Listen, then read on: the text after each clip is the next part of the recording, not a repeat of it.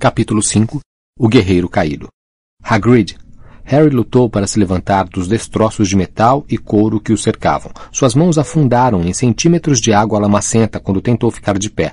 Não conseguia entender aonde fora Voldemort e esperava a qualquer momento vê-lo descer da escuridão. Alguma coisa quente e molhada escorria-lhe do queixo e da testa. Ele se arrastou para fora do laguinho e cambaleou até a grande massa escura no chão, que era Hagrid.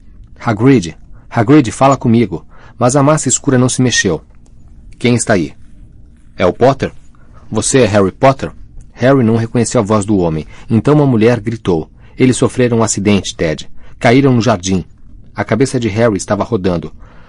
Hagrid! repetiu abobado e seus joelhos cederam. Quando voltou a si, estava deitado de costas no que lhe pareciam almofadas, com uma sensação de queimação nas costelas e no braço direito. Seu dente partido rebrotara. A cicatriz na testa ainda latejava. Hagrid! Harry abriu os olhos e viu que estava deitado em um sofá, em uma sala iluminada e desconhecida. Sua mochila estava no chão a uma pequena distância, molhada e suja de lama. Um homem louro, barrigudo, observava-o com ansiedade. Hagrid está bem, filho, disse o homem. Minha mulher está cuidando dele agora. Como está se sentindo? Mais alguma coisa quebrada? Consertei suas costelas, seu dente e seu braço. A propósito, sou Ted, Ted Tonks, o pai de Dora. Harry se sentou depressa demais. As luzes piscaram diante dos seus olhos e ele se sentiu enjoado e tonto. Voldemort. Tenha calma, disse Ted Tonks, apoiando a mão no seu ombro e empurrando-o contra as almofadas. Você acabou de sofrer um acidente sério. Afinal, o que aconteceu? Alguma coisa enguiçou na moto? Arthur Weasley exagerou outra vez? Ele e suas geringonças de trouxas? Não, respondeu Harry, sentindo a cicatriz latejar como uma ferida aberta. Comensais, montes deles, Fomos perseguidos. Comensais? Interrompeu o Ted. Você quer dizer comensais da morte? Pensei que não soubessem que você ia ser transferido hoje à noite. Pensei. Eles sabiam. Ted Tonks olhou para o teto como se pudesse ver o céu lá fora. Ora, então sabemos que os nossos feitiços de proteção funcionam, não? Não deveriam poder chegar a 900 metros deste lugar em qualquer direção. Harry compreendeu então por que Voldemort desaparecera. Tinha sido no ponto em que a moto cruzou a barreira de feitiços da Ordem. Sua esperança era que continuassem a funcionar. Ele imaginou o Lorde a 900 metros de altura, enquanto conversavam, procurando um modo de penetrar o que Harry visualizou como uma imensa bolha transparente. O garoto pôs as pernas para fora do sofá. Precisava ver Hagrid com seus próprios olhos para acreditar que o amigo continuava vivo. Mal se levantara, porém, a porta se abriu e Hagrid se espremeu por ela o rosto coberto de lama e sangue, mancando um pouco, mas milagrosamente vivo. Harry. Derrubando duas frágeis mesas e uma aspidistra, o gigante cobriu a distância que o separava em dois passos e puxou o garoto para um abraço que quase partiu suas costelas recém-emendadas. Caramba, Harry.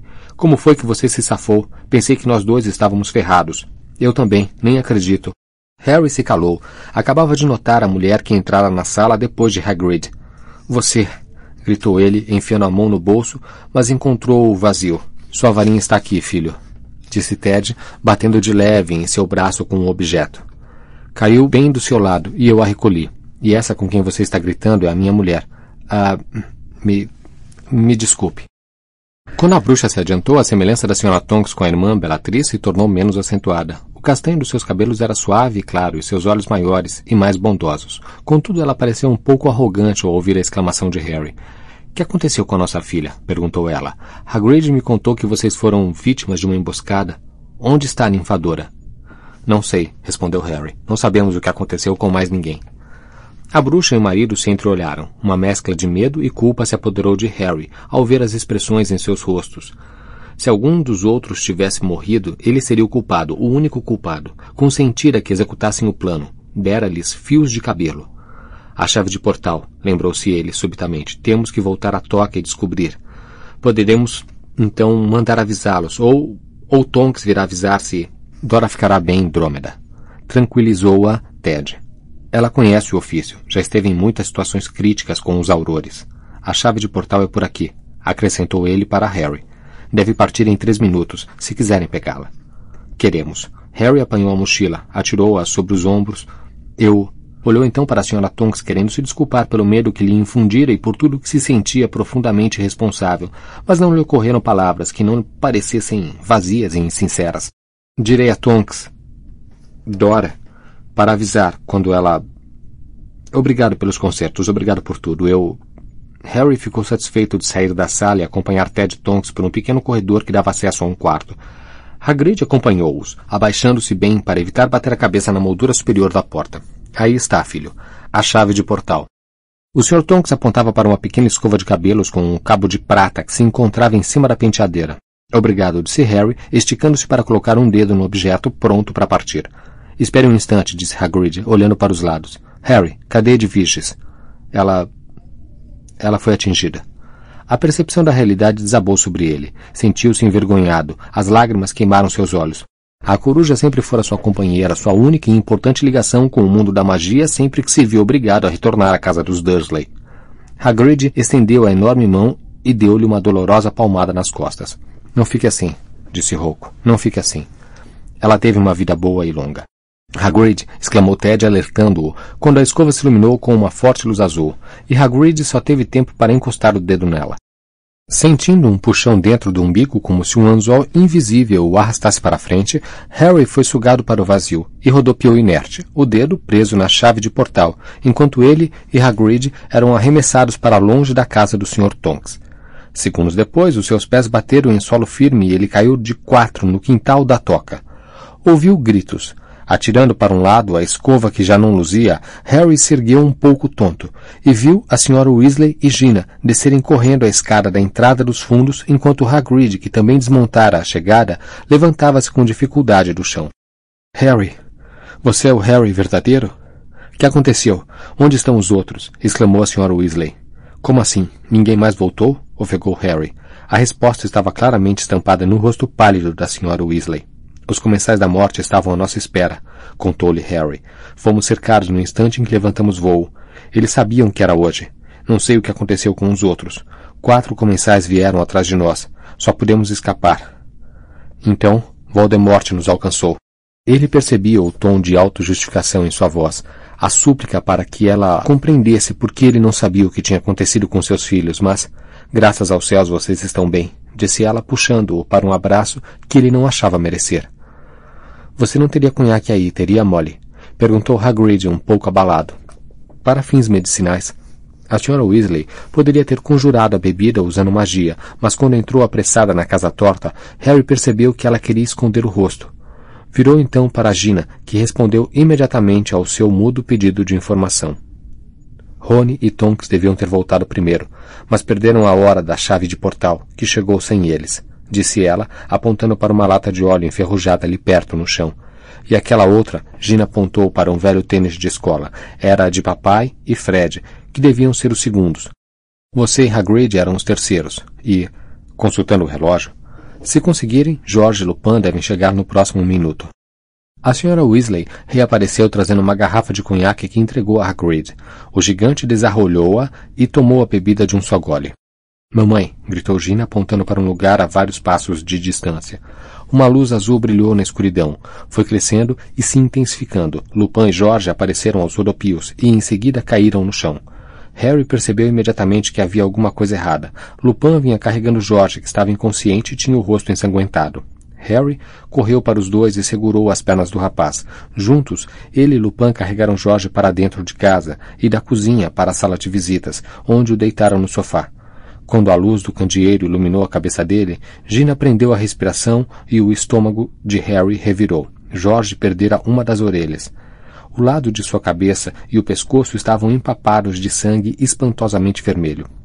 Nem bem a senhora Weasley se curvou para o filho, Lupin segurou Harry pelo braço e arrastou-o, sem muita gentileza, de volta à cozinha, onde Hagrid continuava tentando passar o corpanzil pela porta dos fundos. Ei! Exclamou Hagrid indignado. Solte ele. Solte o braço de Harry. Lupin não lhe deu atenção. Que criatura estava em um canto na primeira vez que Harry Potter visitou meu escritório em Hogwarts? Perguntou ele, dando uma sacudidela no garoto. Responda. Um... um Grindelow em um tanque, não era? Lupin soltou Harry e recuou de encontro ao armário da cozinha. Que foi isso? rugiu Hagrid. Desculpe, Harry, mas eu precisava verificar, disse Lupin tenso. Fomos traídos. Voldemort sabia que íamos transferir você hoje à noite, e as únicas pessoas que poderiam ter lhe contado estavam participando diretamente do plano. Você poderia ser um impostor. Então por que não está me testando? Arquejou Hagrid, ainda lutando para passar pela porta. Você é meio gigante, respondeu Lupin, erguendo os olhos para Hagrid. A porção polissuco foi concebida apenas para uso humano. Ninguém da ordem contou a Voldemort que ia ser hoje, disse Harry. Achava a ideia medonha demais para atribuí-la a qualquer deles. Voldemort só me alcançou quase no fim. Não sabia qual era o Harry. Se estivesse por dentro do plano, teria sabido desde o início que eu estava com Hagrid.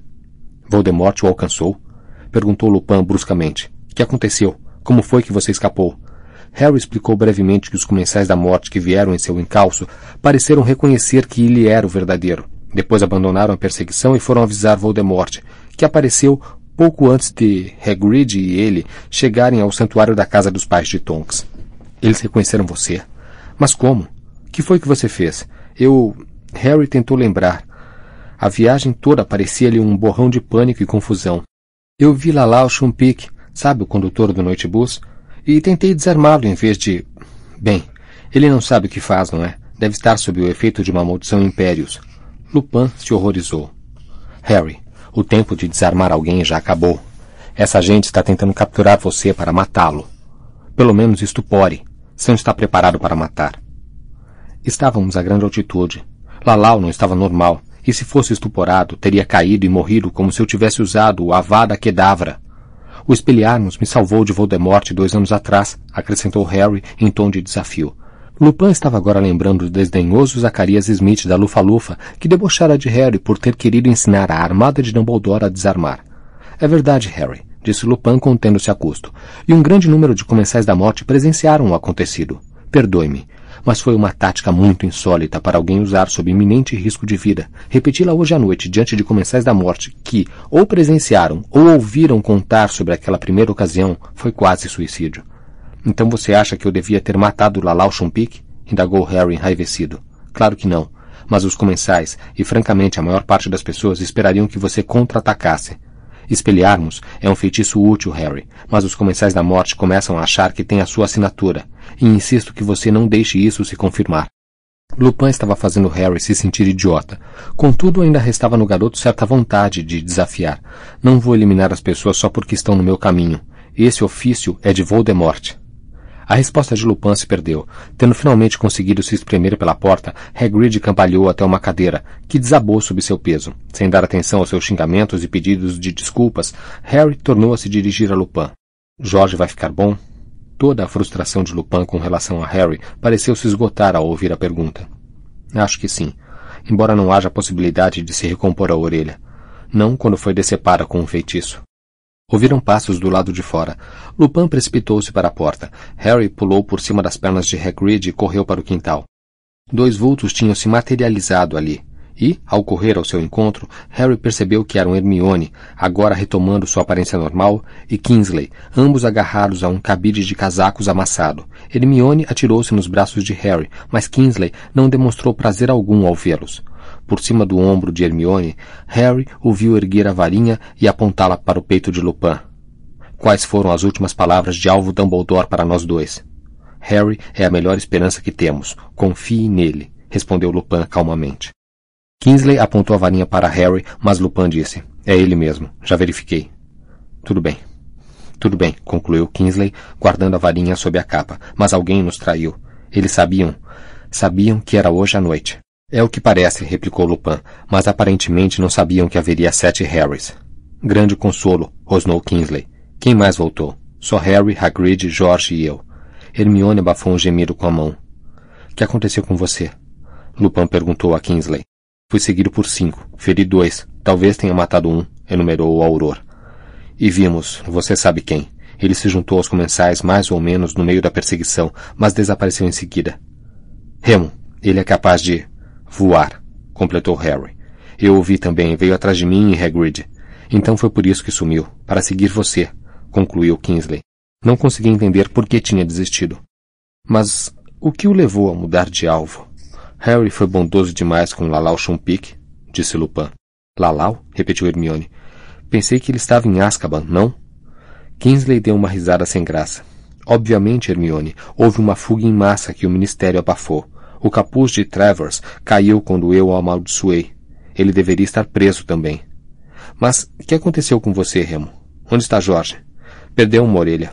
informou Lupin. Perdeu uma, repetiu Hermione com a voz esganiçada. Obra de Snape, disse Lupin. Snape? gritou Harry. Você não disse? Ele perdeu o capuz durante a perseguição.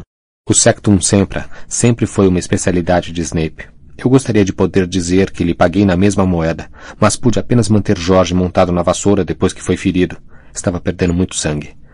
O silêncio se abateu sobre os quatro ao erguerem os olhos para o céu. Não havia sinal de movimento. As estrelas retribuíram seu olhar sem piscar, indiferentes, sem sombra de amigos em voo. Onde estava Rony? Onde estavam Fred e o Sr. Weasley? Onde estavam Guy, Fleur, Tonks, Olho Tonto e Mundungo? Harry, me ajuda aqui. Chamou Hagrid, rouco, na porta na qual tornara a se entalar. Feliz de ter o que fazer, Harry empurrou-o e depois atravessou a cozinha para voltar à sala de visitas, onde a Sra. Weasley e Gina ainda cuidavam de George. A Sra. Weasley estancara a hemorragia e, à luz do candeeiro, Harry viu um buraco aberto onde antes havia uma orelha. Como está ele? A Sra. Weasley se virou para responder. Não posso recompor uma orelha que foi decepada por artes das trevas, mas poderia ter sido muito pior. Ele está vivo. Graças a Deus, disse Harry. Ouvi a voz de mais alguém no quintal, perguntou Gina. Hermione e Kingsley. Felizmente, sussurrou Gina. Os dois se entreolharam. Harry teve vontade de abraçá-la, não largá-la mais. Nem se importava que a senhora Weasley estivesse presente, mas, antes que pudesse dar vazão a esse impulso, ouviram um grande estrondo na cozinha. Vou provar quem sou, Kingsley, depois que vir o meu filho. Agora saia da frente se sabe o que é bom para você. Harry nunca ouviu o Sr. Weasley gritar assim, o bruxo irrompeu na sala, a careca brilhando de suor, os óculos tortos, Fred em seus calcanhares, os dois pálidos e ilesos. Arthur, soluçou a Sra. Weasley, graças aos céus. Como é que ele está? O Sr. Weasley ajoelhou-se ao lado de George. Pela primeira vez desde que Harry o conhecia, Fred parecia não saber o que dizer. De pé atrás do sofá, olhava a boca aberta para o ferimento do irmão gêmeo, como se não conseguisse acreditar no que via. Despertado talvez pelo barulho da chegada de Fred do pai, Jorge se mexeu. Como está se sentindo, Jorginho? sussurrou a senhora Weasley. O rapaz levou os dedos ao lado da cabeça. Mouco, murmurou. Que é que ele tem? perguntou Fred lugubremente, com um ar aterrorizado. A perda afetou o cérebro dele? Mouco? repetiu Jorge, abrindo os olhos e erguendo-os para o irmão. Entende? Surdo e oco. Fred. Sacou? A senhora Weasley soluçou mais forte que nunca. A dor inundou o rosto pálido de Fred. Patético, respondeu Fred ao irmão. Patético. Com um mundo de piadas sobre ouvidos para escolher, você me sai com um mouco? Ah, bem, disse Jorge sorrindo para a mãe debulhada em lágrimas. Agora você vai poder distinguir quem é quem, mamãe. Ele olhou para os lados. Oi, Harry. Você é o Harry, certo? Sou, respondeu Harry aproximando-se do sofá. Bom, pelo menos você voltou inteiro comentou Jorge. Por que Rony e Guy não estão rodeando meu leito de enfermo? Ainda não voltaram, Jorge, disse a senhora Weasley. O sorriso de Jorge desapareceu. Harry olhou para Ginny e fez sinal para que o acompanhasse ao quintal. Ao passarem pela cozinha, a garota comentou em voz baixa. Rony e Tonks já deviam ter voltado. A viagem não era demorada. A casa de tia Muriel não é tão longe daqui. Harry não respondeu. Desde que chegara à toca, tinha procurado afastar o medo, mas agora o sentimento o envolveu. Pareceu deslizar por sua pele, vibrar em seu peito, obstruir sua garganta. Quando desceram os degraus para o quintal escuro, Gina segurou sua mão. Kingsley estava dando grandes passadas para lá e para cá, olhando para o céu cada vez que completava uma volta. Harry se lembrou do tio Walter fazendo o mesmo na sala de estar há milhões de anos. Hagrid, Hermione e Lupin se achavam parados, ombro a ombro, contemplando o céu em silêncio. Nenhum deles se virou quando Harry e Gina se uniram à sua muda vigília. Os minutos se prolongaram como se fossem anos. O mais leve sopro de vento os sobressaltava e os fazia virar para o arbusto ou a árvore que farfalhava, na esperança de que algum membro da ordem ainda ausente saltasse ileso da folhagem. Então uma vassoura se materializou diretamente sobre eles e, como um raio, foi em direção ao chão. São eles, gritou Hermione. Tonks fez uma longa derrapagem que levantou terra e pedras para todo lado. Remo! gritou ela ao descer entorpecida da vassoura para os braços de Lupin. O rosto do marido estava sério e pálido. Parecia incapaz de falar. Rony desmontou tonto e saiu aos tropeços ao encontro de Harry e Hermione. Você está bem? murmurou ele, antes de Hermione se precipitar para ele e abraçá-lo com força. Pensei. Pensei. Tô inteiro, disse Rony, dando-lhe palmadinhas nas costas. Tô inteiro. Rony foi o máximo, comentou Tonks calorosamente, soltando Lupin. Fantástico. Estuporou um dos comensais da morte direto na cabeça. E olha que quando se está mirando um alvo móvel montado em uma vassoura. Você fez isso? perguntou Hermione olhando para Rony ainda com os braços em seu pescoço. Sempre o tom de surpresa, disse o garoto se desvencilhando rabugento. Somos os últimos a chegar? Não, disse Gina. Ainda estamos esperando Gui e Flor, e Olho Tonto e Mundungo. Vou avisar mamãe e papai de que você está bem, Rony. Ela correu para dentro da casa. Então, qual foi a razão do atraso? O que aconteceu? Lupin perguntou a Tonks, quase zangado. Bellatriz, respondeu ela. Ela me quer tanto quanto quer o Harry Remo. Fez tudo para me matar. Eu gostaria de tê-la acertado. Fiquei devendo. Mas, definitivamente, ferimos Rodolfo. Então chegamos à casa da tia de Rony, Muriel, onde perdemos a nossa chave de portal, e ela ficou nos paparicando. Um músculo tremia no queixo de Lupin. Ele assentiu, mas parecia incapaz de dizer qualquer outra coisa. E que aconteceu com vocês? perguntou Tonks, virando-se para Harry, Hermione e Kingsley. Eles contaram o que aconteceram em suas jornadas, mas todo o tempo a ausência continuada de Guy, Fleur, Olho Tonto e Mundungo parecia recobri-los como gelo. A frialdade a cada momento mais difícil de ignorar. Vou ter de voltar à residência do primeiro-ministro. Já deveria ter chegado lá há uma hora, disse Kingsley por fim, após esquadrinhar o céu uma última vez. Avisem quando eles chegarem. Lupin assentiu. Com um aceno para os demais, Kingsley se afastou no escuro em direção ao portão. Harry pensou ter ouvido um levíssimo estalido quando Kingsley desaparatou pouco antes do perímetro da toca. O senhor e a senhora Weasley desceram correndo os degraus dos fundos, seguidos por Gina, e abraçaram Rony antes de falarem com Lupin e Tonks. Obrigada, disse a senhora Weasley, pelos nossos filhos. Não seja boba, Molly, protestou Tonks na mesma hora. Como está Jorge? perguntou Lupin. Que aconteceu com ele? esganiçou-se Rony. Perdeu o final da frase da Sra. Weasley, porém, foi abafado por uma gritaria geral. Um testralho acabara de surgir no céu e aterrissar a pouca distância do grupo. Guy e Fleur desceram do animal, descabelados pelo vento, mas ilesos. Guy, graças a Deus, graças a Deus. A Sra. Weasley se adiantou para o casal, mas o abraço que Guy lhe concedeu foi superficial. Olhando diretamente para o pai, comunicou. Olho tonto morreu. Ninguém falou, ninguém se mexeu. Harry sentiu que alguma coisa dentro dele estava caindo, atravessando a terra, deixando-o para sempre. Vimos acontecer, continuou Guy. Fleur confirmou com a cabeça, lágrimas brilhantes escorrendo por suas faces à claridade da janela da cozinha. Foi logo depois que rompemos o cerco. Olho Tonto e Dunga estavam perto de nós, rumando também para o norte. Voldemort, que é capaz de voar, partiu direto para cima deles. Dunga entrou em pânico. Ouviu-o gritar. Olho Tonto tentou fazê-lo parar, mas ele desaparatou. A maldição de Voldemort atingiu Olho Tonto em cheio no rosto. Ele caiu da vassoura. E... Nada pudemos fazer. Nada. Havia meia dúzia deles nos perseguindo. A voz de Guy quebrou. Claro que não poderia ter feito nada, disse Lupin. Todos pararam-se entreolhando. Harry não conseguia absorver. Olho tonto morto. Não podia ser. Olho tonto, tão resistente, tão corajoso, um perfeito sobrevivente. Por fim, as pessoas começaram a compreender, embora ninguém falasse, que não havia mais razão para continuar aguardando no quintal e, em silêncio, eles acompanharam o senhor e a senhora Weasley de volta à casa e à sala de visitas onde Fred e George riam juntos. O que aconteceu? perguntou Fred, vendo os rostos das pessoas à medida que entravam. Que aconteceu? Quem? Olho tonto, disse o senhor Weasley. Morto. As risadas dos gêmeos se transformaram em caretas de sobressalto. Ninguém parecia saber o que fazer. Tom que chorava silenciosamente, levando o lenço ao rosto. Harry sabia que ela fora muito chegada a olho tonto, sua aluna favorita e protegida no Ministério da Magia. Hagrid, que se sentara no chão a um canto mais espaçoso, enxugava os olhos com um lenço do tamanho de uma toalha de mesa.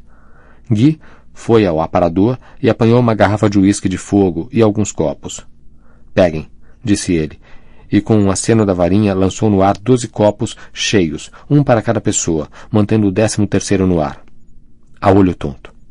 A olho tonto, disseram todos e beberam. A olho tonto, secundou Hagrid, atrasado, com um soluço. O uísque de fogo queimou a garganta de Harry, deu a impressão de instilar sentimento, dissipar a insensibilidade e a sensação de irrealidade, despertar nele algo semelhante à coragem. Então Mundungo desapareceu, disse Lupin, que bebera todo o uísque de um gole. Houve uma mudança instantânea na atmosfera. Todos pareceram se tensionar e observar Lupin, dando a Harry a impressão de que desejavam que ele continuasse a falar, e ao mesmo tempo receavam o que poderiam ouvir.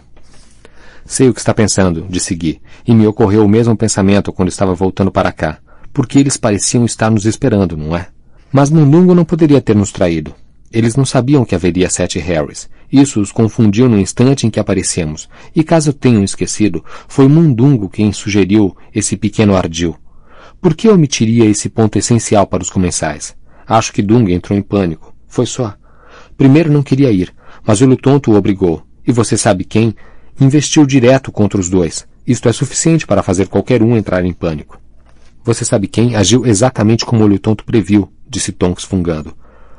Olho Tonto disse que ele calcularia que o verdadeiro Harry estaria com os aurores mais fortes e capazes.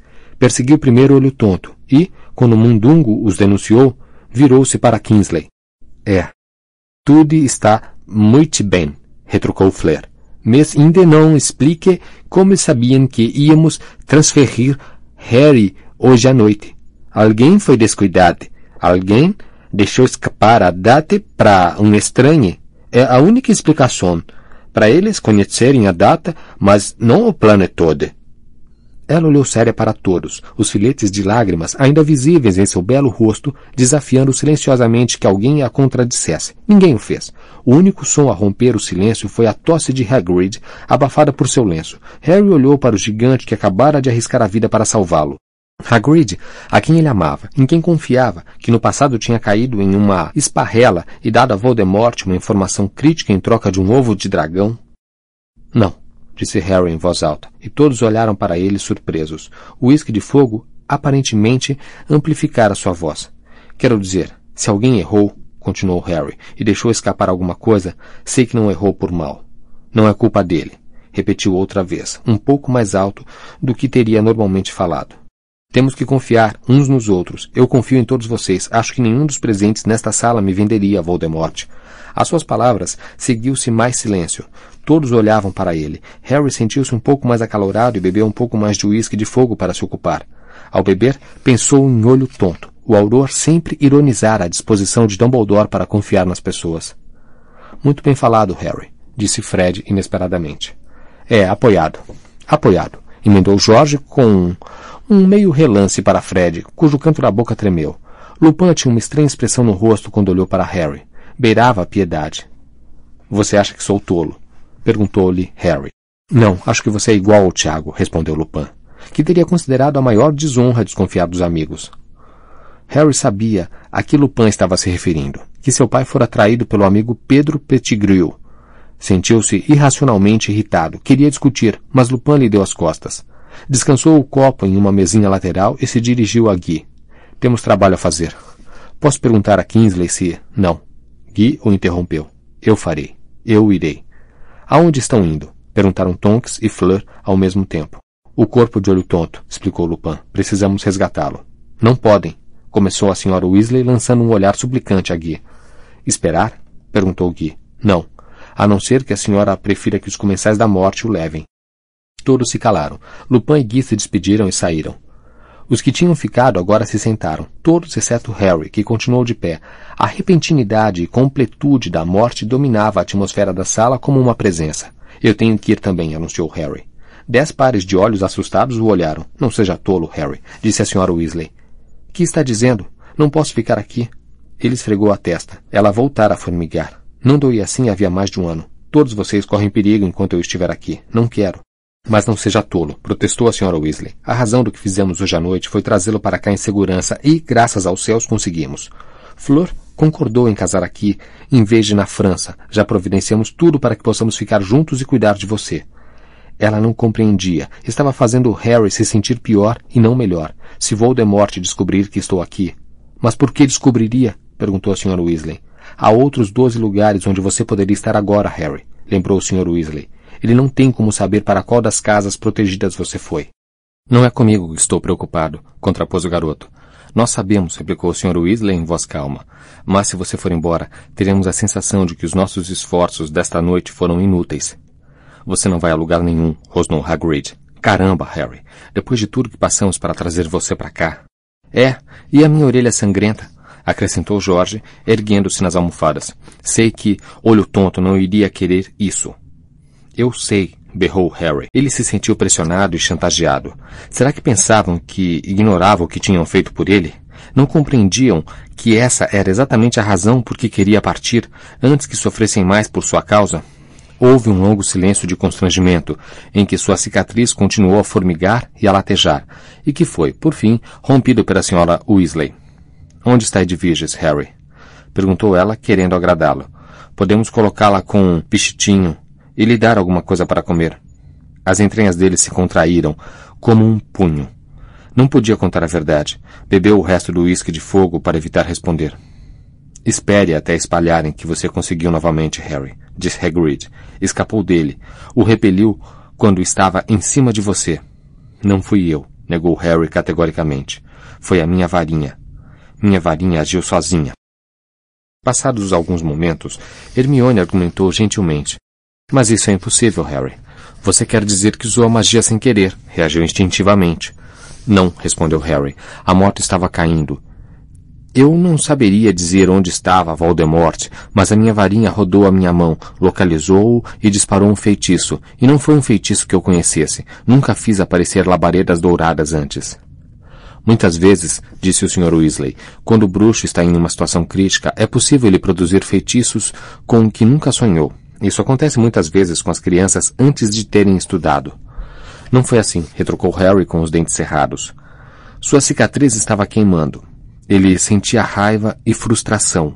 Odiava a ideia de que o imaginassem dotado de um poder equiparável ao de Voldemort. Todos se calaram. Harry sabia que não estavam acreditando nele. Agora, porém, lhe ocorria que nunca ouvira falar de uma varinha que fizesse gestos de magia por conta própria. Sua cicatriz queimava barbaramente. Só havia uma coisa que podia fazer para não gemer alto. Murmurando que ia tomar ar fresco, pousou o copo na mesa e saiu da sala. Ao atravessar o quintal escuro, o grande testralho ossudo ergueu a cabeça, moveu as enormes asas de morcego, depois continuou a pastar. Harry parou diante do portão que abria para o jardim e se pôs a contemplar as plantas excessivamente crescidas, esfregando a testa latejante e pensando em Dumbledore. Dumbledore teria acreditado. Disso ele tinha certeza. Dumbledore teria sabido como e por que sua varinha agira sem que a comandasse, porque Dumbledore sempre tinha as respostas, conhecia tudo sobre varinhas. Explicara a Harry a estranha ligação que existia entre a sua varinha e a de Voldemort. Mas Dumbledore, tal qual olho tonto, como Sirius, como os seus pais, como sua pobre coruja, todos tinham partido para um lugar em que Harry não poderia mais falar com eles. Sentiu então uma ardência na garganta que não tinha qualquer relação com o uísque de fogo. E, sem saber como, a dor em sua cicatriz atingiu o auge. Ao apertar a testa e fechar os olhos, uma voz gritou em sua cabeça. Você me disse que o problema se resolveria usando a varinha de outro bruxo. E, em sua mente, irrompeu a visão de um velho emaciado, coberto de trapos, sobre um piso de pedra, gritando um grito longo e terrível, um grito de insuportável agonia. Não, não, eu lhe suplico, eu lhe suplico, você mentiu para Lord Voldemort, Olivaras. Não menti, juro que não. Você quis ajudar Potter, ajudá-lo a escapar de mim. Juro que não. Acreditei que uma varinha diferente funcionaria. Explique então o que aconteceu. A varinha de Lúcio foi destruída. Não consigo entender. A ligação existe apenas entre as duas varinhas. Mentiras. Por favor, eu lhe suplico. E Harry viu a mão branca erguer a varinha e sentiu a raiva maligna de Voldemort. Viu o frágil velho no chão se contorcer de agonia. Harry? A visão terminou tão depressa quanto surgira. Harry ficou tremendo no escuro, agarrado ao portão do jardim, o coração disparado, a cicatriz coçando. Decorreram vários segundos até ele perceber que Rony e Hermione estavam ao seu lado. Harry, volte para dentro da casa, sussurrou Hermione. Você não está pensando em ir embora. Está? É, você tem que ficar, cara, disse Rony batendo em suas costas. Você está passando bem? perguntou Hermione, agora suficientemente perto para ver o rosto de Harry. Está com uma cara horrível. Bem, respondeu Harry trêmulo, provavelmente estou com uma cara melhor do que Olivaras. Quando ele terminou de contar o que vira, Rony demonstrara espanto, mas Hermione estava aterrorizada. Isso devia ter acabado. A sua cicatriz. Não devia mais fazer isso. Você não pode deixar essa ligação reabrir. Dumbledore queria que você fechasse a mente. Ao ver que o amigo não respondia, ela o agarrou pelo braço. Harry, ele está dominando o ministério, os jornais e metade do mundo bruxo. Não deixe que ele se infiltre também em sua mente.